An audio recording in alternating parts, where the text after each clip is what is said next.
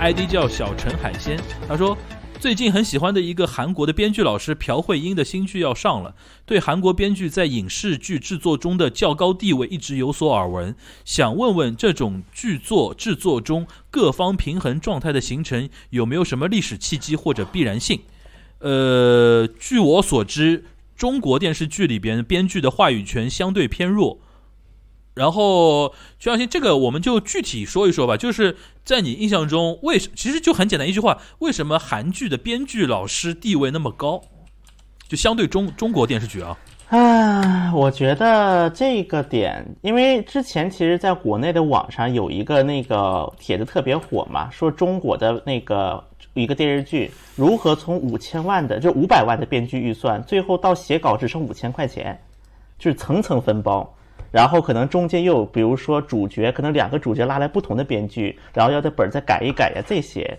那么从这个事情呢，我有一种感触是什么呢？因为这个问题，我确实呢跟韩国的一些编剧老师啊，包括跟导演、跟一些就是电视剧导演都聊过这个话题。那我觉得首先就是。相当于对于很多第一个，对于很多已经得到市场验证的导演也好，编剧来讲，他们资本方也好，投资方他愿意去让这些编剧老师让他们掌主导权，因为大家都知道一个问题是，如果这个导演做剧或者这个编剧他做剧，他是能成精品的，他是能够那个得到收视率，因为对于大家来讲，其实最重要的还是让这个剧火嘛，还是让这个剧足够的火，还是得让这个剧足够的有人气。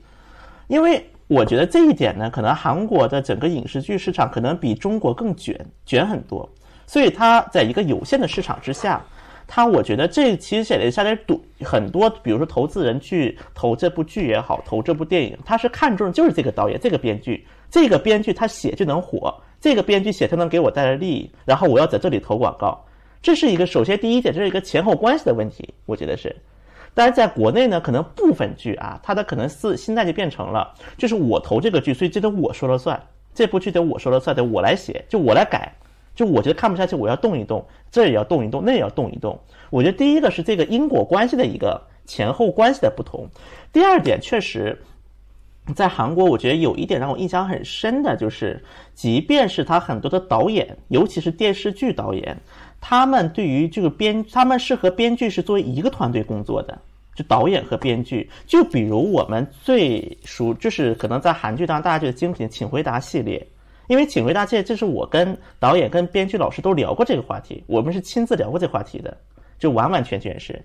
因为这部剧它本身就是基本就是申元浩申导和编剧是一起一个团队工作，就是本儿出来的时候是两个人已经是对过的结果了，已经是对过的结果。所以说，拿着这样一个本儿，他去再找演员也好，再去选角也好，当他导演和他，因为导演他是属于是一个影视作品里的一个 key，一个钥匙级别的人物，一个核心人物。那么，当他形成了一个团队之后，我觉得其实后面很多问题反而就是迎刃而解了。所以我就拿这个本儿，我去找很多的，就是去面试一些演员，让这些演员加入到我的剧组。所以，然后另外一点，再加上我觉得韩国的一个编剧培养体系确实做的也不错，尤其是很多的，就是知名编剧也好，知名导演，他们是内心是有一种负罪感吧，应该叫做，他们觉得说我必须要带出几个我的那个编剧出来，我得必须要带我的那个后，相当于是我的后辈呗，应该叫做。就去出来，去让他们去闯，我要去给他们创造这么一个契机，契机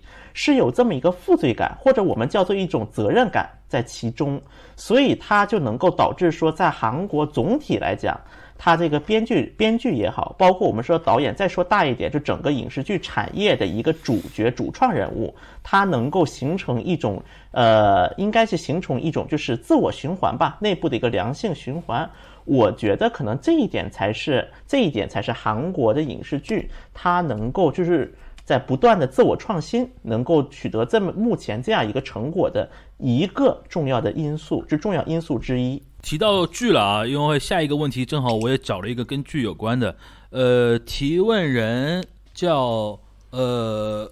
叫喜呀，然后他说他问沙老师最近看到镰仓店。镰仓店十三人的剧，然后之前有看过日本翻拍三国剧，我想问一下，日本人对于历史剧兴趣大吗？然后他像他们自己翻拍的三国剧，在日本的观众多不多？呃，我觉得要看吧，因为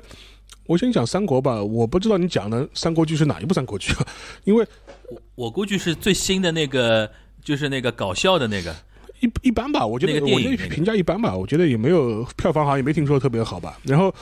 但是总体来说，应该这样讲，就是说日本的可能就是中年以上，可能对历史的话题还是比较感兴趣的吧。因为那个什么，呃，我印象很深的一次，就是说是我是在日本的那个电车上面，我在挤电车，上下班的时候挤电车，然后我旁边一个萨拉利麦的一个。中年大叔就拿了个手机在那看三国，是吧？是看我们就是中国拍的三国，就是新三国，就是那个不是那个老的三国，就是陈建陈建斌那个三国，然后在那看，然后看得非常投入，知道吧？然后，然后所以说，我，然后像类似的这种话题，其实还是蛮引发中就是中年人的这种关注的。这这是一方面，第二一方面就是你说那个日那个历史剧嘛，因为最有名就是大河剧嘛，因为每年都会拍嘛。但是说实话，是年轻一代可能对这类的比较严肃的历史剧的话题的感兴趣程度呢，某种有点下降。最典型的例证就是大河剧的收视率，大河剧的收视率其实最近这十年基本上都不是太好，都不是都不是太好。呃，当中唯一的例外就是可能，呃，那个那个真天丸可能相对来说是有一有一种反弹。但是我们也都知道嘛，《真天王》这片子后面也是烂尾了嘛，就是说是烂尾。但是总体来说，整大合剧的收视率是是一年不如一年，这个是一个比较明显的一个趋势。但今年镰仓店相对来说，呃，评价还可以，但最终收视率会怎么样呢？也不是太好说。所以说，我觉得从这个角度来说，我觉得。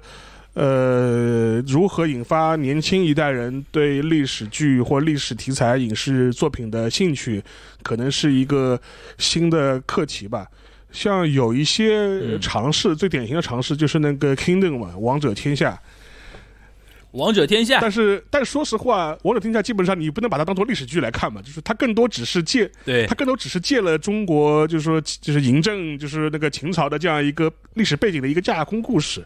就是说，所以说你很难把它归到历史剧的这样一个呃门类里面去。所以说，我觉得从这个角度来说，呃，但是有些比较好的尝试啊，我记得我们上一次我们还在隔离期间那个聊过嘛，呃，其实推荐过嘛，就是那个去年那个《平家物语》那动画片，我觉得挺好的，它也是一个比较好的尝试。嗯嗯，呃，我补充一下，那个《王者天下》呢，其实很典型的一个点，呃，就是。呃，我觉得大家不要有这种期待，就是说，好像日本，当然，刚刚沙老师说的，年纪大的人可能会，因为他基于自己的历史教育啊、课本教育啊，然后小时候看什么横川横川的那种三国、三国、三国志的那个漫画横山光辉三国志，横川光辉。《三国志》这种小时候的影响，然后对于《三国演义》有兴趣，这是这是事实。但是对于年轻一代日本人来说，其实这个影影响已经很弱了。但是呢，因为像横冲光辉太过于经典，它一直在影响每一代人，一代一代在影响下去之后呢，它会影它会造成一种，就是说，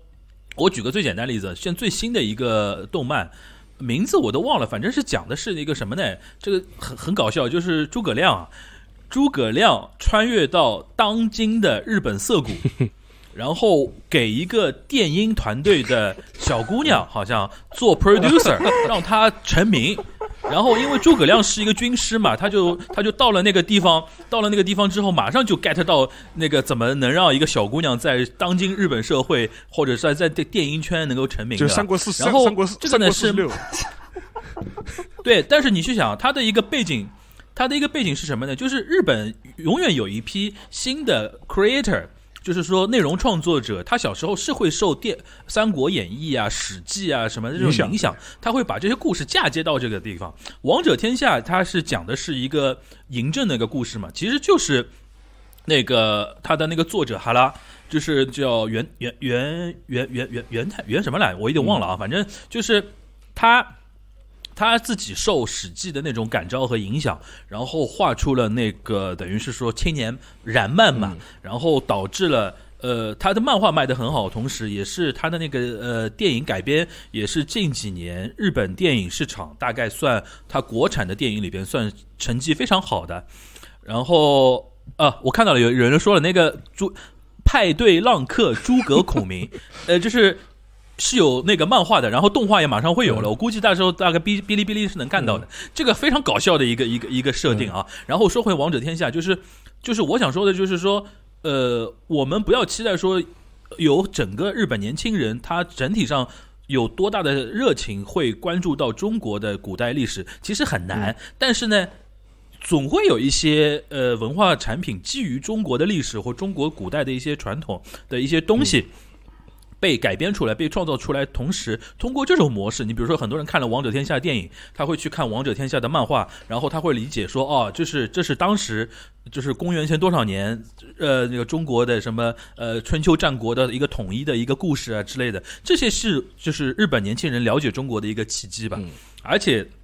在现在这种语境下，就是我待待会儿我可以让这个全小新补充一下，就是就是我个人感觉啊，就日本年轻人对于。中国的传统古典文化的尊重程度啊，现在看起来是要比韩国年轻人要好很多。就是关于这一点，全小全小新，你有没有什么那个跟我们来那个？我先插一句，我先插一句，就是你讲的这个点，倒的确是的。因为有一点就是我们一些像《三国志》啊、《三国演义》啊、《水浒传》啊，或者是什么春秋战国啊这些历史的典故，呃，因为在日本的传统文化教育当中，它是已经变成了它的一个。呃，一个共同的教养素养素养教育的一部分。这而且你要追溯的话，追溯的非常早，就江早在江户时代，他做那个就是江户做他做一些儒学教育的时候，他把这些东西就已经变成了日本人等于是通用的一个梗了。历史就历史的一个基本的一个共同的记忆，就是虽然我不是中国人，但是你讲刘关张，我肯定有，我肯定知道；你讲桃园三结义，我就知道。这就跟他讲一个日本历史上的一些梗，是基本上是一个呃，是一个呃所有人的共享的一个集体记忆。然后另外一点，像《三国演义》这些东西，其实，在江户时代就有一些呃非常日本人把它改写成一个呃更加。呃，通俗的这样一些通俗，比就等于是《三国演义》的，就是再通俗版，就是日为了针对日本人的这种普通老百姓，所以说对很多日本人来说，他可能经过江户以来，他就把这些东西就已经融会贯通贯通成他自己的一个呃历史记忆的一部分，就集体记忆的一部分。所以说这是一个共同的素材库，这是一个日本人共同的素材库。虽然它是一个中国的历史，但对日本人来说，它是一个所有人都能理解的一个素材库。我我想是这样，就是我觉得我我几十年前可能对于朝鲜半岛，对于韩国人来说，这个素素材库也是存在的。但是现在因为韩国国内那那些比较偏民族民族主义的文化民族主义的那套东西，可能让他们现在就有点刻意的把这个东西贴上标签。就是比如说我们刚才说，日本可能最把这个东西作为一个教养，你身为一个合格的成年人。中中国的一些古代历史你是应该了解的，这是日本的这个社会的一个标准。就就比如，我想知道韩国现在，对，就就就比如说讲桃园三结义，他肯定按道理他 suppose 是你应该是知道的，就是你应该是是跟跟知道我我在说什么的。对对对，因为全小新，你你跟跟我们科普一下，就是韩国国内社会对于中国这种古典，比如说《三国演义》啊，像《西游记》啊，像《史记》啊这种东西，它现在处于怎么样的一个认知水平和？一些年轻人到底是怎么来看这种东西的？就是哦，这中国的东西啊，我没什么兴趣，或者怎么怎么样，是是处于怎么样的一种感觉？我是觉得，其实这个得从好几个因素来看待啊。第一个就是一个时间，一个交流时间短的问题。因为之前我们谈到熊猫的时候，当时聊过嘛。因为日本人他很多对熊猫有一种情怀，也也不叫情怀吧，应该算是应该叫一种。但在韩国就是没有形成这种所谓的情怀。就是几乎没，就大家可能看什么哦，挺可爱的，没了，就没然后了。这是我觉得又也算也没有形成一种集体记忆啊，这是第一点，一个交流时间的一个短。第二点呢，我觉得还有一个就是，其实，在韩国很多。去中韩国的中国朋友就是中国人啊，他会跟我说一个点，他说有一些韩国大叔一听他是中国人，就是反而会很友好的提说啊什么那个《三国演义》啊，我以前很喜欢那个张飞呀之类的。但如果听很少听年轻人有这么友好的一种表述，会有很多人跟我说这个事情，因为如果是跟韩国差不多九十年代吧，一直到九十年代左右。在九十年代左右，一直到就是《三国志》，是《三三国演义》嘛，就是《西游记》，它确实在韩国的那一代人，就现在的三十到四十岁左右这一代韩国人当中，他是还是有一定的记忆所在的。有一定的记忆所在。那么，之所以它形成了断代，第一个就是刚才提到的一个民族主义，这个确实也是一方面。第二方面呢，因为很多韩国的家长他带有一种功利的心态，带孩子去看《三国演义》了。你带着一种功利的心态去看的，那你说功利心态如果去看这个东西，很容易形成的一种心态就是逆反心态。就我觉得我不想看，我觉得什么鬼玩意儿，这是我觉得是第二个原因。第三个原因就是韩国的社会在九十年代底到零零年代初发生了一个非常非常大的一种翻转，就是从就是开始进入全盘西化的一条路。开始进入，就现在去韩国的小学，如果看韩国小学生看什么书，他们可能宁愿看罗马神话，都不会看《三国志》《三国演义》，就出现了一种非常非常快速。因为我是在韩国读小学，差不多就是从我在韩国读小学的那段时间，零二年韩国第六次教改，第六次教改开始出现了这样一种一个很大的一种大转弯。那么，在这几个原因的共同作用之下，导致反而是现在韩国的年轻人对于三国之三就是中国的很多传统文化几乎脱敏，就是所以说这就会导致说很多中国朋友去他们觉得说年轻人反而对于中国文化敌意很重，感觉但很多大叔对中国文化很友好，会出现这样一种两极分化的情况。就这几个原因结合在一起了，会形成现在这样的元素。呃，然后说了那个影视剧和漫画，呃，接下来是一个关于音乐有关的问题。他是呃，同学 ID 叫星宇，他说问樊叔和沙老师，想请两位分享日本音乐的经验，以及最青睐哪些世代、哪些风格的日本音乐，喜欢哪些歌手或者音乐人。呃，沙老师，那个要不我先来。呃，关于音乐啊这个话题，其实我们我跟山老师一直有在说，是不是到时候可以再跟那个天方乐坛的主播顾超老师再做几期联动啊，说说一些日本音乐有关的一些话题，比如说我们很想做一些古早的日剧啊，就是九零年代，或者说甚至到八零年代开始的那种古早日剧里边，就是。因为我跟夏老师都算八零后嘛，我们小时候受影响那些日剧里边的一些主题曲啊、主题音乐啊什么的，很想聊聊一些这个话题。还有上次，呃呃，聊到了一些，比如说，类似于像日本一些地方音乐、岛歌啊这种东西，然后甚至在像演歌，演歌其实要也要好好好好的可以跟大家聊一聊的。然后演歌又又体体现到了，比如说演歌对于。呃，演演歌对于一些就是中日韩的一些民歌的一些影响，你比如说像那个韩国也也有差不多演歌感觉的一些歌曲，这个全小新以前说过了嘛。然后比如说像那个我们那个闽南地区最有名的一首歌叫什么“爱表嫁呀，爱拼才会赢”啊。就是你仔细听听，它跟那种演歌的感觉也很像的，对吧？就是像这种音乐的东西，也话题未来会有很多的一些策划会出来啊。然后我个人特别喜欢的一歌手啊，我特别喜欢歌手还是那个桑田佳佑嘛，Southern All Star 南方南方群星，南方群星 Southern All Star，呃，然后他的主唱桑田佳佑在在日本活了活了几几呃不不是活了火了火了几十年了，火了几十年了，然后。呃，我觉得他的歌我还是比较欣赏的啊。然后，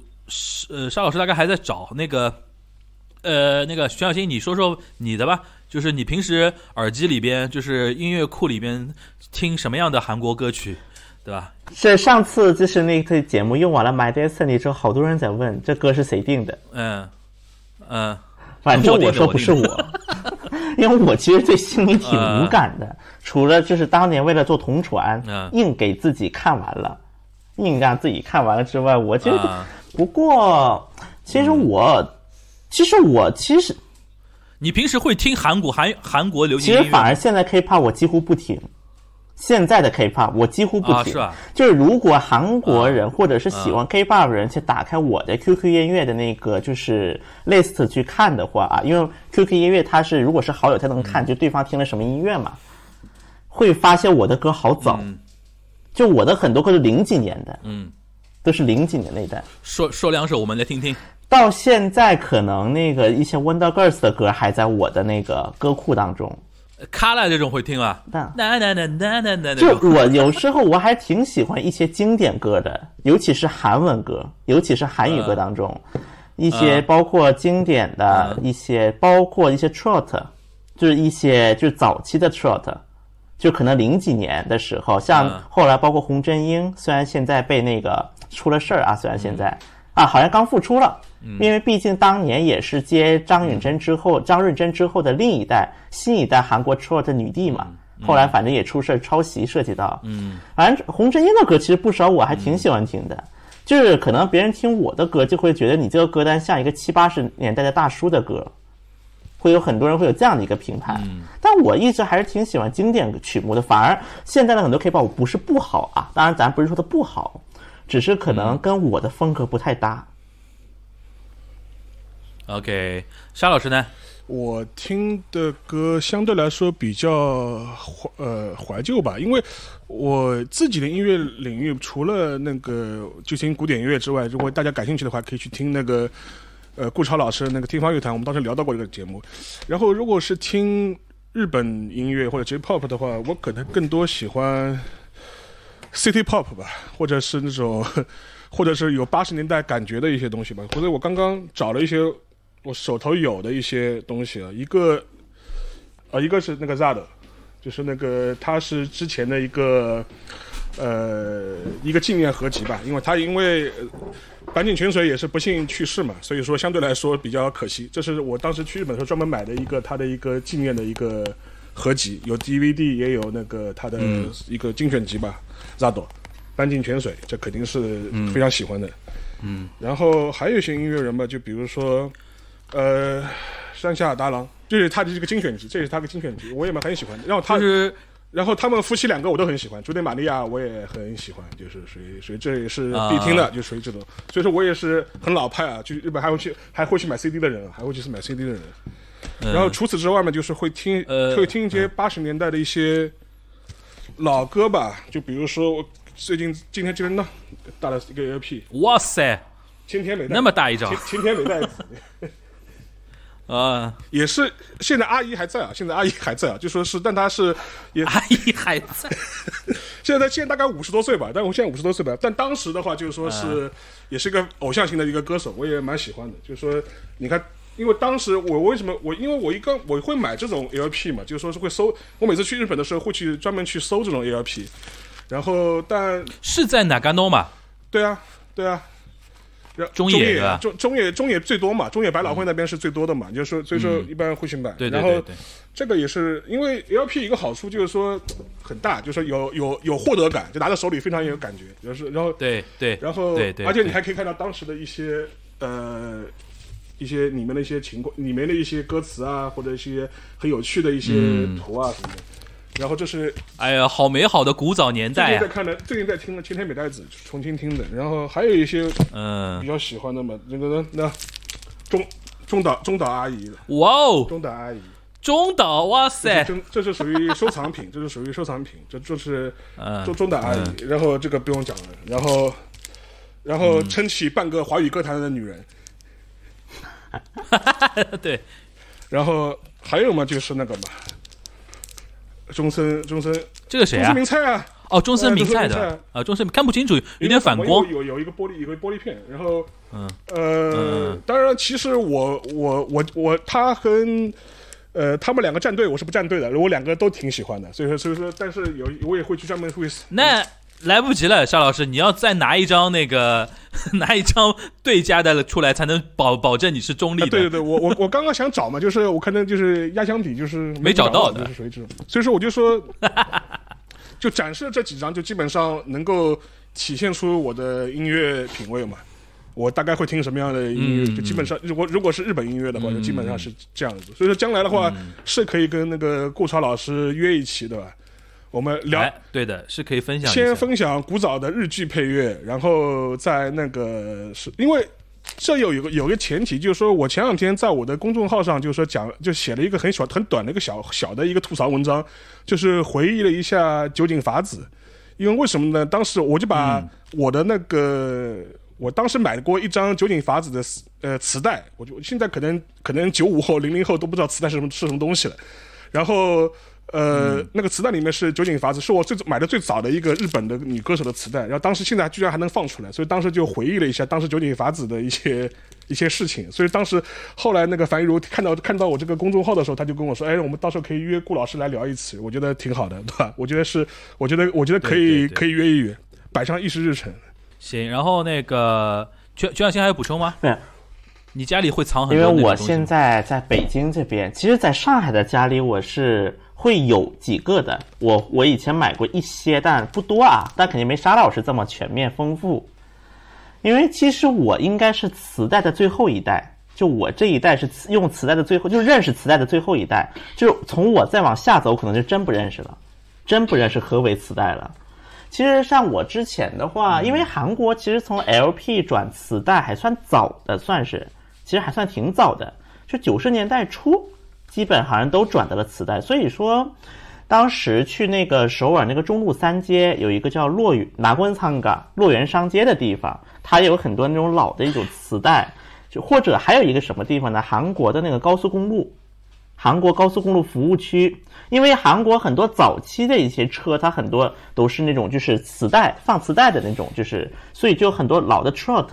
老的 trot 的一些就是歌，然后从九十年代的，包括那个泰真儿啊、南镇呐，就宋大官呐，就这批人，什么金哈古黑得来托拉嗡当达，就这一代的歌啊，这是九十年代、零零年代的歌，差不多会自己。其实当时也买了一些，包括在高速公路上，他那种，比如说一个磁带里二十首、三十首，但中间经常卡带。然后呢就是想找那个骗子商家，最后发现高速公路上开都开不回去了，就后来只能认栽了，这种人也挺多的。所以当时其实对于我来，因为我去小学，我在韩国生活过几年嘛，然后那个时候车里家里人的车里面也都是用磁带放的，所以说其实可能对于我来相比 LP 可能磁带会印象深。不过啊，在韩国活动的一些艺人当中，很多日系，就是日系，就是要不是日本籍，要不是有日本血统的一些艺人。他很喜欢收集一些 LP，我不知道这是在日本的一种文化习惯还是怎么回事。因为在韩国很多日本人，呃，日对，本，因为在很多日裔的艺人，他很喜欢收集这些。我有我有这样的一种观察。因为我不我日本补充一点，日本很喜欢收集这个呀。因为日本的音乐市场跟全世界都不太一样，就是它的 LP 和它的 CD 从来就没有退出过这个市场。因为很多市场是这两年回潮，就是比方说重新开始流行 LP 啊、怀怀旧啊、复古啊，或者 CD。但日本的问题是，日本从来这个市场一直在，因为到现在为止，日本的新发新歌都是发 CD 的嘛，还是会发 CD 的。所以说从这个角度来说的话，它的这这个文化是从来没有断过，就一直是维持这样文化。因为为什么会是这样子呢？某种程度上来说，是因为日本比较严格到变态的那个版权制度，所以导致了这一套东西能够延续下来。还有一点就是，像 LP 啊，像那种古着啊什么的，已经变成自己的一套亚文化了。就是他有自己的小圈子的人一直在炒作啊什么的那种东西，就像国内最近不是开始流行黑胶的一些东西嘛？我觉得这个应该差不多吧。对的，？然后我们那个下一个问题啊，下一个话题是那个李博同学，他说求三位主播聊聊日韩的学生就业情况吧。日韩学生热衷于考公职吗？这个我觉得好像我们节目开播到现在都聊过快两年了，其实聊过好多次，聊过好好好多次了。然后呃，我我觉得我我把它具体一点吧。就是沙老师和全小新能不能说说疫情之后日韩年轻人的那些呃关于就职啊、关于考公务员啊这种的风向有没有些改变？大家有没有平时呃听说这些方面的讯息？日本的话，一般来说考公务员本身，第第一点的话，就日本考公务员肯定不像国内一样，说千军万马挤独木桥，或者是呃这什么几百笔取一这种，日本从来不是这样子的，就是说是，呃，只有一个例外，就是那个国家的这种 carrier 的公务员可能会相对来说会比较精英，然后比较难考。但是如果你只是是是希望是捧一个铁饭碗的话，你去考个地方公务员是呃非常容易的，而且就说是就是也是一个非常呃非常普通的一个呃一个出路，对很多人来说也没有任何光环，也没有任何光环。呃，所以说日本年轻人现在的就职的话，应该这样讲，就其实这两年的话，日本由于它少子化，然后人口相对来说在一个下降期，呃，所以说一般来说就业率还是比较高的，相对来说比我们之前也聊过嘛，就是日本最近这十年，它大学的内定率基本上都是在百分之九十五以上的。就换句话说，如果大你如果一个大学毕业生你没什么太大毛病，你自己想就业，想正式就业。基本上你都能够在大三、大四的时候内定，内定。呃，但是现在日本年轻人的很多想法也不一样嘛，就是他可能也不在乎说去要去一个这要去一个大的企业，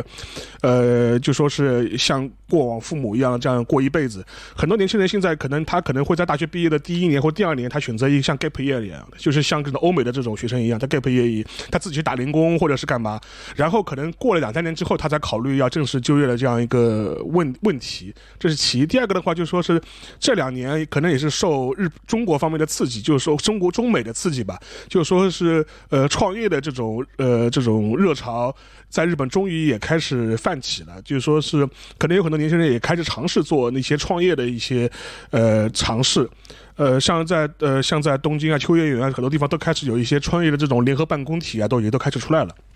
这是另外一个，还有一点的话，就是说是，呃，还有一个指标的话，就是也讲到考不考公务员的问题。就是说，我们都知道，一般来说，东大法学院毕业、法学部毕业，基本上都是最精英的嘛，你都应该去考国家的精英公务员嘛，carrier 的这种公务员。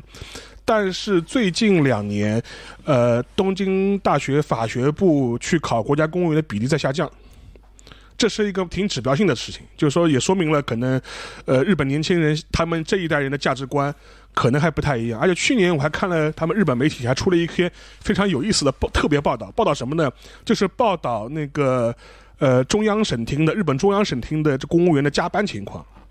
他们意思说，我们现在不是要批判这种黑心企业嘛，black 就是，就是这种黑呃黑心企业。他后后来就是统计那个日本的那个中央省厅的加班情况。也非常的严重，也非常的严重，啊，就他们说，甚至比这种黑心企业还要在黑心企业，所以说，这就是这这也是这也是一点。另外一点的话，当时那个统计非常有意思，就统计这些中央省厅的每年的那个出租车报销情况，就是可能要数以亿计日元，数以亿计的日元，但是就是用报报的，而且很多年轻人会觉得他这种加班，很多时候上是没有成就感的加班。就没有没有什么成就感的，就是说是就是无非是完成一些程序性、手续性的东西，或者是第二天某个大臣要要答辩了，然后帮他加班是写这种答辩的这种材料，都是这种东西，毫无成就感。而且这些年在中央省厅待了几年之后，离离职的年轻人的情况也会变多，所以说这也是呃体现出一个一个一个社会的一个价值取向，有可能在。呃，慢慢的也在改变吧。徐小新呢？我倒觉得韩国的情况真的是很不乐观，就是目前来看，不仅没往好的话，坏的方向在变得更加严重。比如说，我在因为这两年，因为我也跟就是很多还在那个韩国大学读书的一些就是朋友聊嘛，其实，在韩国呢，有一个大学的专业的学生特别爱 gap year 的，叫国际学部或者叫 GSIS，就是这些人很多他的可能都是在国外生活的。可能就大学到韩回韩国这种人，因为他全英文教学嘛，就是这种当思想与西方接轨的一些学生们，他们会尝试做 gap year，但对于很多韩国普通男，就普通尤其是男性，又要服两年兵役，可能很多人是不敢尝试 gap year，他不敢尝试，因为本来韩国男性就认为自己比女性已经晚了两年了，如果再去 gap year，那我成什么了？那毕业到时候三十多了，那就。就会有这样的一种很强烈的危机感，所以一方面，韩国这两年火了一些就是旅游 YouTuber，尤其是那种年轻人，可能就以第一视角，可能也没有什么特别出彩内容，但可能就是出去旅游，可能就全球各地转。这种 YouTuber 一方面火了好几个，但另一方面，韩国很多人自己又不敢去请 gap year。包括我们说到啊，就是刚才说的，就是韩国的就公务员国企的问题啊。其实，尤其是疫情之后，韩国公务员的工作环境是变得很差了，几乎大大小小就地方政府的公务员，人人加班一百多小时、两百多小时。但即便如此，仍然拦不住他们需要考公的脚步，这是第一步。第二步，韩国这两，因为我们之前节目也提到过，说韩国的很多国有企，就类似于咱们的国有企业或者事业单位这种组织，在南迁，再往东迁，要脱出首尔，脱离首尔，包括连政府都搬到了那个世宗市嘛，就距离首尔一百公里的南南侧一百公里的地方。但是另一个花俏在涨是什么呢？就是政府的交通补贴的一个发放金额在不断在涨。这就说明一个问题：很多的公务员也好，很多国有企业工作人员，他们宁愿去住，他们宁愿不去那个什么，他们宁宁愿每天通勤，或者是每周通勤一次，他们也要还是要往首尔跑。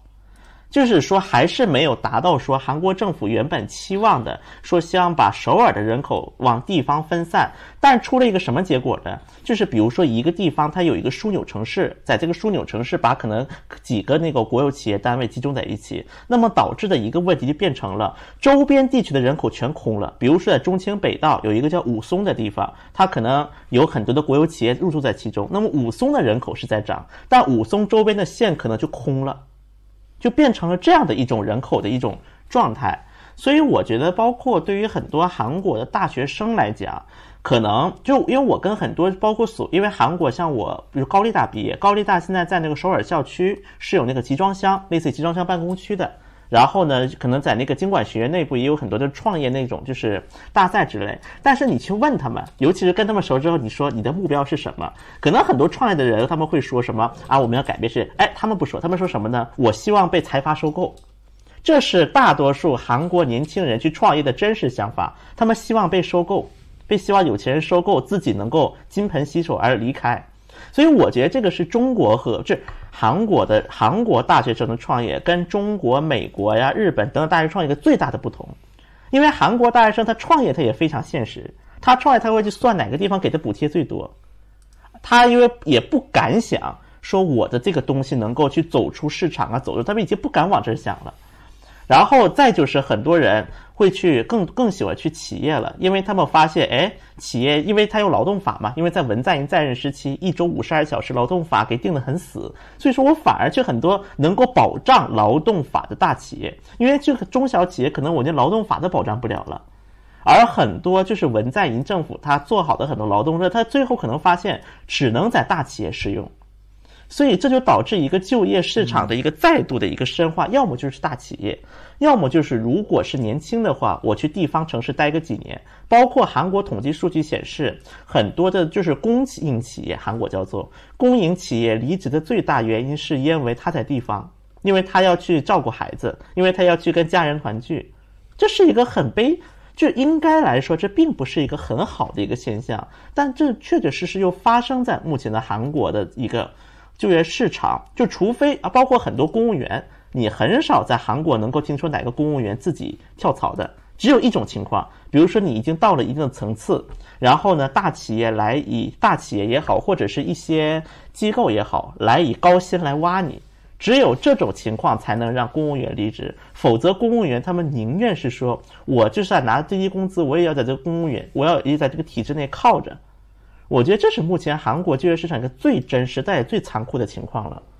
呃，然后，然后那个，我们大概还有二十分钟左右的时间啊，在最后问几个问题。首先有一有两呃有几个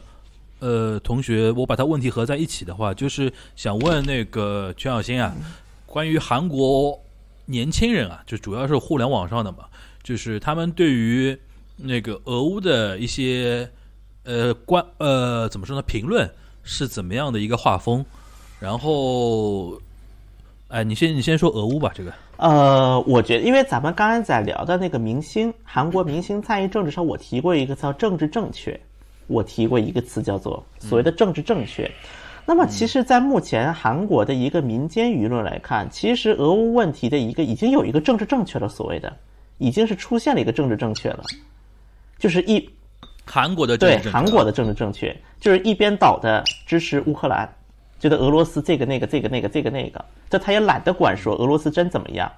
然后呢，再有一些就是评论更加难听的，可能就是把俄罗斯啊跟他们不喜欢的一些国家绑定在一起，包括北面呐、等等等等。嗯因为其实，在韩国出现了一种很奇怪的现象，就是很多人认为很奇怪的现象，就是因为一般情况下，我们理解政治的都知道，在一个西方国家，一般年轻人更偏向左，而很多保守这很多年长的人更偏向右。但目前韩国的政治情况就是越年轻越右，越老越右，中间中年人偏左。这是韩国的出现的一种特有的状态，就是年轻。所以我觉得这一点的话，我觉得可能就是他们可能，当然这也可能他们站的一个立场问题，他们本国站的一个立场问题。嗯，就是因为他们本国它的一个经历一些历史啊，一些社会经纬等等，我觉得可能就也导致说他们有会有一个所谓的这种政治正确一个重要的缘由。沙老师，你能说一说你观察下来日本互联网对于这次俄乌的问题的一个一个怎怎样一个画风？我觉得这个差不多嘛，我觉得跟可能跟跟欧美主流舆论或者是主流的这种舆论场域都差不多吧。另外一点嘛，因为有有还有一批嘛，就是还有一批日本人的想法，不就跟我一开始前面讲过，它是一种很笼统的和平主义。就是反正反正一切战争我都反对，就是这这这这是这也是一个比较点比较、日本比较独特的一个现象嘛，就是这种非常笼统的抽象的和平主义。然后另外一方面嘛，就是说，呃，可以说个插曲，就是说是之前乌大使曾经招募过所谓的志愿兵嘛，当时也有过呃相关的呃呃日本人就号称要去参战，要去要去前线。后来是日本政府方面是发表一个正式的一个公告，意思就是说，呃，已经劝阻那个国人，就是帮人就前往那个地方了，就说是，呃，再去的话就有可能会追究你的法律责任。然后后来是乌克兰驻日使馆再把相关的一些推特再删掉，然后等于是把这个事情就是热度再往下降嘛。所以说相对来说，我觉得这就基本上这是一个大的气氛，而而且我也关注到日本的媒体现在也开始呃有一些新的一些说法，蛮有意思的。我看到 NHK 他前两天有一个专题就讲这个事情，就讲到什么事情呢？就是说是。在日本国内，他说担忧会出现针对俄裔人士的歧视和一些和一些刻意的一些迫害吧，或者是比如说，就比如他会他会去采访，就比如说可能是一个俄裔的一个呃在日本定居的这样一个夫妻，他担心小孩在学校里面会可能会被霸凌。就类似这种情况，就 NHK 到底在拍，后来他也在讨论，就是说是一些，因为西方也有嘛，就是取消文化嘛，cancel culture 嘛，就是说是他就会说有一些俄裔的作曲家的作品，呃，是不是还要正常的上映、呃、上演？但是后来，但是有一些日本的一些交响乐团啊，他可能还是还是决定上映了。他意思是说这个事情还是两回事情，不应该就是说，呃，混在一起去表达。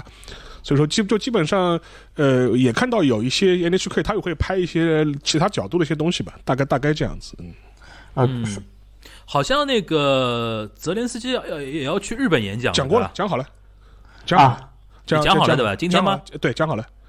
对，因为你你那个内容看了吗？我我还没 follow 呢。大概内容差不多嘛，大概那也没什么，就是特别特别新鲜的，就是有没有当着日本人说珍珠湾、珍珠港？那那倒没有，他当时就说是，他当时就说是 有一个比较耸动的发言嘛，意思就是说啊，就是呃，就是俄俄俄国人可能俄军可能会在乌克兰使用化学武器啊，就类似这种话，就是他可能是讲就讲就是讲了这么一点，大概是这样子，嗯嗯，这嗯。啊，对，因为刚才说到沙老师说几点之后，我又想了一个引申的啊。其实这次如果概括韩国国内对于就是乌克兰的一种态度的话，就是一个政府层面的是想压住这个火，相当于压住热度，但是民间不太配合，韩国民间不太配合政府的这种想法，因为我们刚才提到了说韩国政府其实在。乌克就是俄俄乌局势这一块一直使得很缓慢，相当于是动作是。但是应该大家如果看过新闻，应该看到了韩国有一个就是那个网红，网红就是去那个什么嘛，去就是那个去乌克兰嘛。后来在韩国国内也是引发了一堆争议，就是引发了很多很多当时的很多争议之类的。所以说，我觉得可能从这个角度，如果去分析的话，就是韩国人如何看待这个所谓的网红，或者是这个所谓的军人。去参加义勇军这个问题啊，所谓的，我觉得就应该能看出韩国的民间，包括韩国的官方是如何看待俄乌这个局势的问题。嗯，然后我这次比较明显的一个感受啊，就是，嗯，日本主流媒体包括互联网，大概百分之九十九，不知道有没有点九啊，就是基本上还是刚刚沙老师说的，就是跟随美国内这个论述走的。然后这两天陆陆续续在推特上面看到一些我关注的一些日本的一些，比如学者啊，或者说是前前外务省的一些官员啊，当然他们是属于属于非主流的啊，就本来就是受排挤的那些人，就是有一些呃有一些说法出来说，是不是一定要百分百的这样跟着这呃这美国的这个说法走？但他们有有有说到，因为现在日本这种空气已经酿形成了嘛，对，大家知道日本人经常会阅读空气嘛。就是好像现在日本舆论场内的空气就是这种情况，然后所有的一些可能不一样的一些意见，可能也出不来，对吧？这这个这次感觉是非常明显的啊。然后还有一个就是，哎，关于那个那个核的那个问题，邵老师能不能跟简单介绍一下？啊因为现在日本国内有 有一些说法，就是核核那个 share 嘛，它叫核共有，核共享，因为核共享这个概念更多是就说是美国跟北约之间，就是说是采取的这种方式，因为。因为北约国家里面，除了英国和法国是他们各自自己拥有核武器之外，其他国家的话，就是说它跟美国的关系是，就是北约国家跟它跟美国的关系是那种核共享，就是说我美国的核武器可能会部署在你的国土上面，或者然后在军事时候可能会被被使用，所以这个话由最早是那个呃安倍晋三提出来的。他当时就是说说法嘛，因为当时就是普京就是在一次讲话中都提到嘛，就说啊，把俄国的核核战略部队就进入那个战备状态嘛，说后来他这个事情引引发了很多舆论场的一些呃一些反响，后来等于是安倍就是拿这个事情就是借题发挥了一下。他意思就是说，因为日本之前是是坚决的所谓的无核三原则，无核三原则，呃，所以说他就说，嗯，他说我们也不一定非要死抱着无核三原则啊，也可以讨论一下跟美国核共享的相关的一些问题啊。但这个事情，呃，就一说之后呢，就引发了很多的就日本舆论场的一些争议吧。然后我觉得安倍本人呢，我觉得更多他还是为了积蓄自己的一些政治能量，借这个话题为自己造势吧，积攒一些政治能量，然后把自己塑造成日本现在政坛右翼的这种教父的这样一种形象。所以说我总舵主，总舵主、教父，对吧？就是就是，我觉得这有他这样一份考虑，而且另外一点嘛，就是大家也不要觉得很奇怪，因为呃，这本来就是他的底色。就是他一直是这样一种，呃，他的内心深处的意识形态就是这样子的，只不过是因为当了首相之后要有所收敛，所以说这是这这是这是第一点。第二点的话就是说是，呃，日本政府就是就安田安田内阁的态度是什么呢？说法就是什么呢？就说就是政府肯定是不会参与这个讨论的，就中国政府还目还是坚守所谓的无核三原则的原则，无核三原则。但是呢，就是说是如果你们政党或者是民间人要去讨论的话，这个我们也没法，我们也不禁止你们，你们想你们想聊你们想讲就讲吧，因为呃言论自由嘛。但是这是这是一个基本上是岸岸田内阁的一个比较官方的一个表态。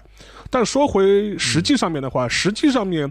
之前美国人曾经在冲绳部署过核武器，这这是这是个事实，这是个历史事实，这是个历史事实。但是说，而且说实话，从呃从这个角度来说的话，即便嗯美国它在日本的军事基地部署核武器，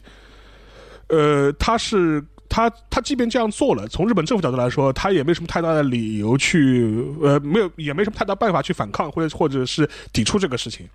所以说，从这个角度来说的话，呃，也是一个处于一个很被动的位置嘛。美国人偷偷把核武器放过来，你又怎么样呢？你你能把我怎么样呢？就是你能把我赶出去赶出去吗？对吧？这是一个很尴尬的事情。另外一点的话，呃，所以说，但是呢，日本民间对核这个问题呢又特别敏感。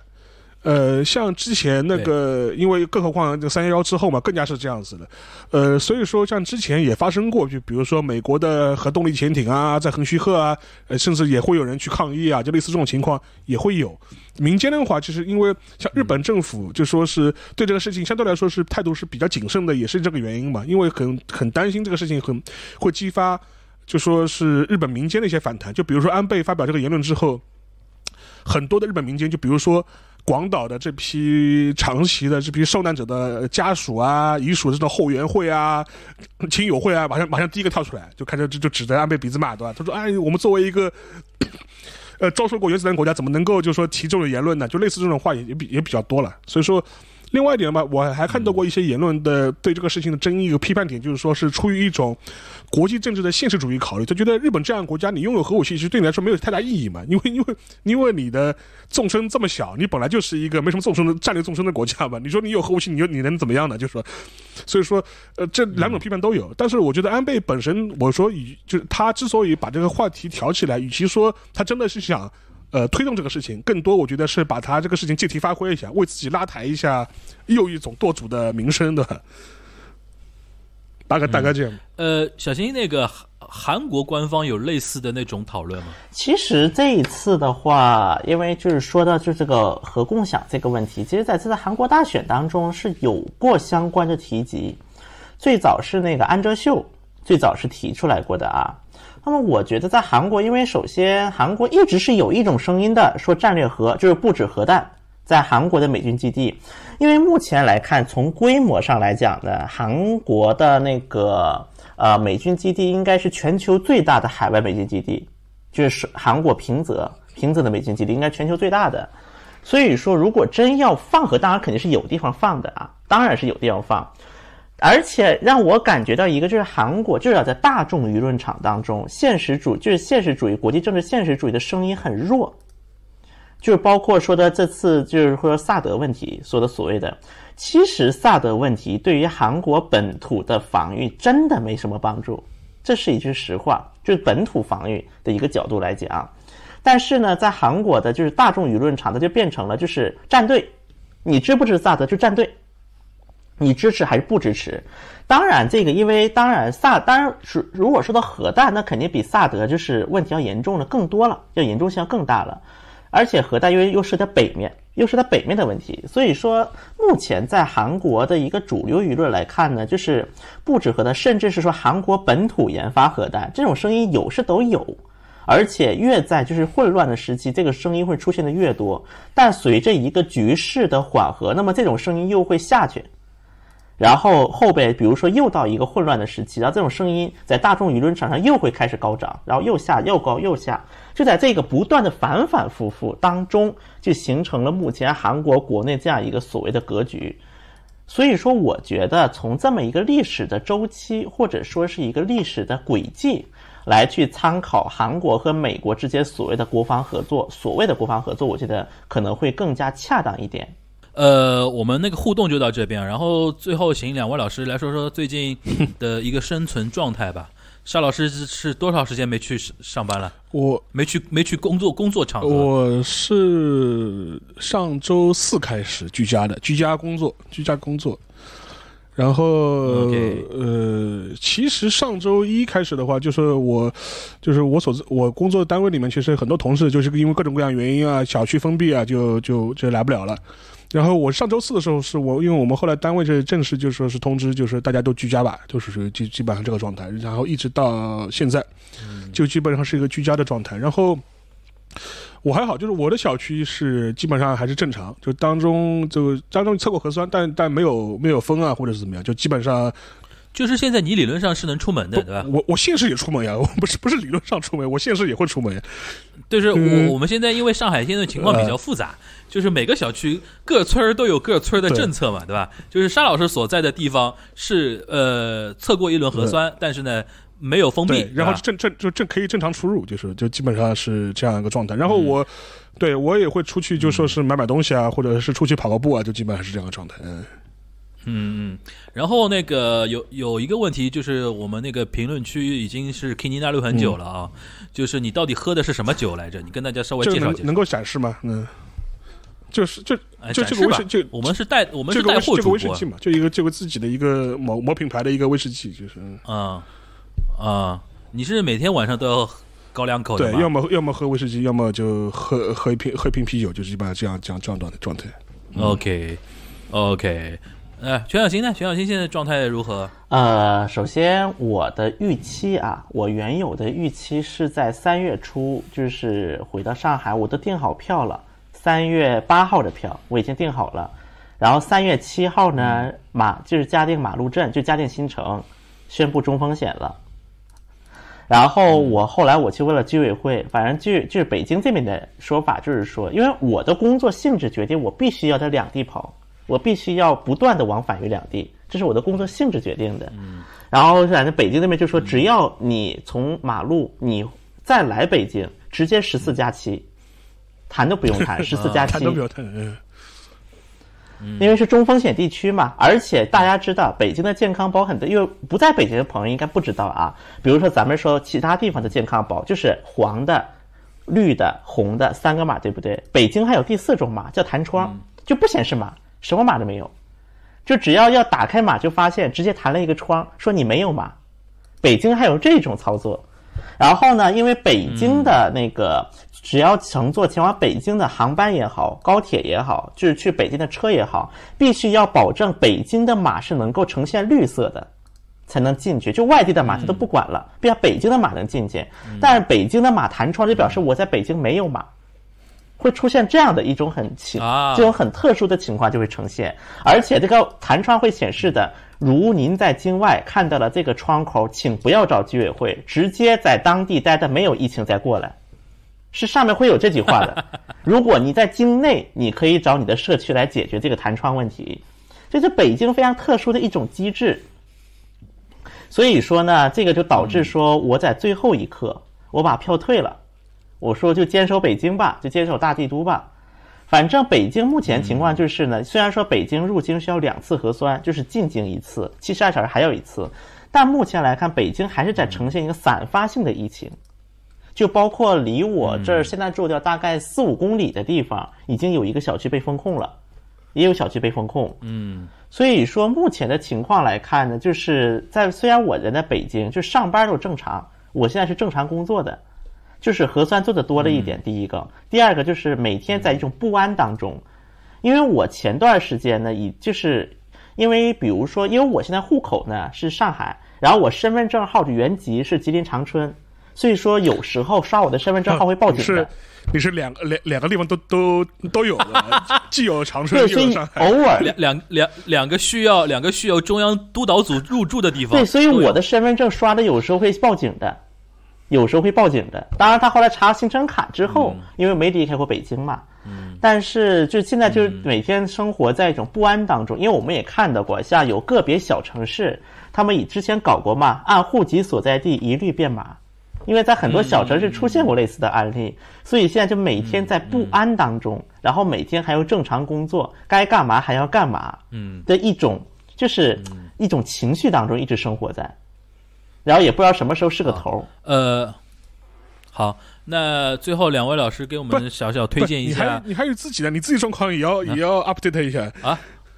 我我是这样的，就是我现在情况，呃，跟跟沙老师是一样，是做过了一轮那个。做了一轮核酸嘛，然后我自己是可以出门的嘛，然后今天出门去采购了一点东西啊什么的，但是那个工作室被封掉了。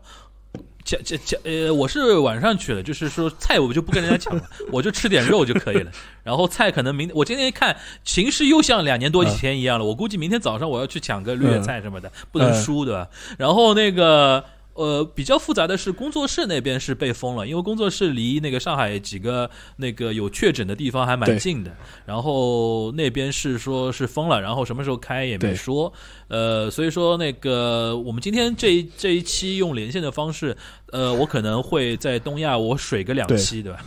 因因为录了两个小时，一小时一期聊，我们可以混两个礼拜，对吧？两个两个礼礼拜以后再说，对吧？呃，这是我现在的一个情况。然后最后我说，我们要不三个人推荐一些，就是说宅在家里可以干的事儿吧，比如说书啊，然后剧啊，或者怎么样的，是就是这一一长段时间，但是因为时间问题，所以说断断续续的。我现在开始补韩国电影，在补习。就是从零几年一直到现在，韩国票房前三十的电影，我现在在一个一个补，一个一个补习，就像补习一样。然后呢，如果是有一些比较好看的一些电影，就我觉得印象比较深的，可能我会发在微博上，包括我会发在豆瓣上，因为我也刚开了个豆瓣账号嘛，前段时间就一直没发东西。不过，可能后续会给大家做一个推荐吧，因为现在还在补的一个初期。呃，沙老师呢？我没什么特别的吧，就基本上还是看看剧，然后呃看看书吧，要写点东西。然后最近可能就是有开了一个公众公众号嘛，会在公众号上发点吐槽的东西，因为。呃，对，就就基本就基本上是这样子。然后，因为我平时白天的时候还是属于一个工作状态，工作状态，就是有些事情可能还是原来在办公室做，现在无非只是在自己家里做的，就基本上是这样一种状态。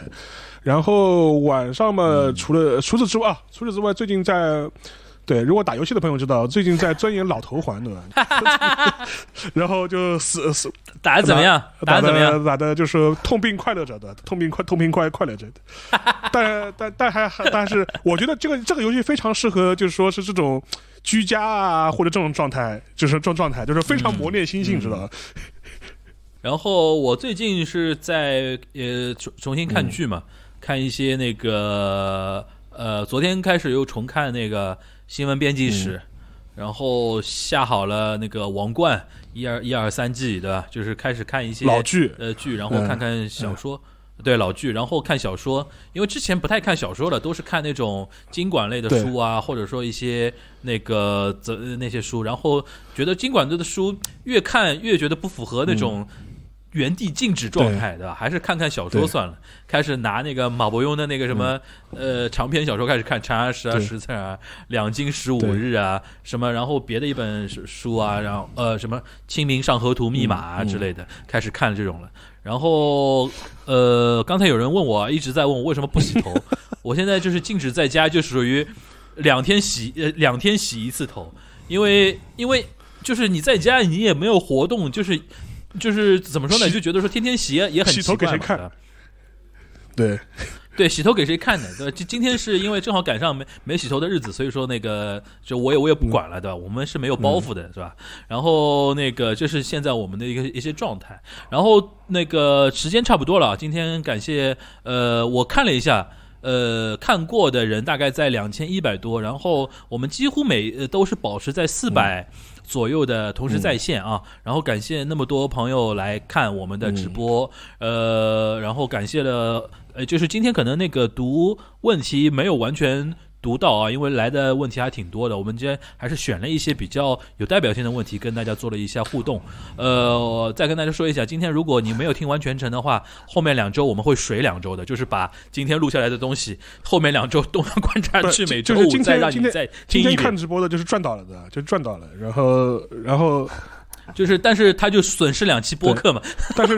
后面两周的播客等于听听同样的然后我们就看下礼拜就是上海情况怎么样，对吧？我们希望上海情况好转，哎，不用我不在。上海情况如果好好转的话，就是我跟沙老师能面对面的话，我们就可以只只有连线一个小新就可以了。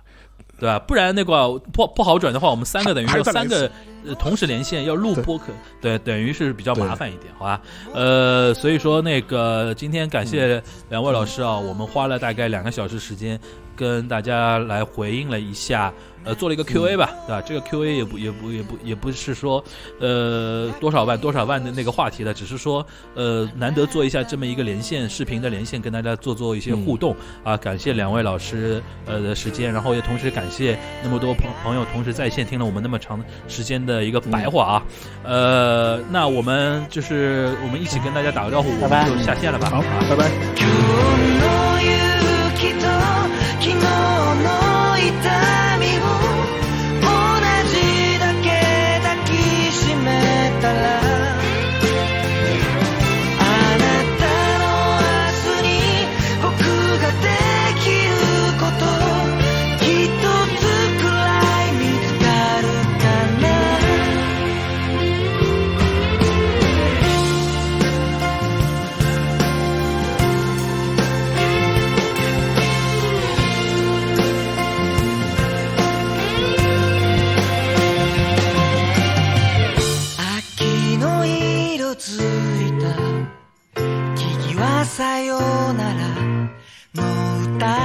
歌ってる。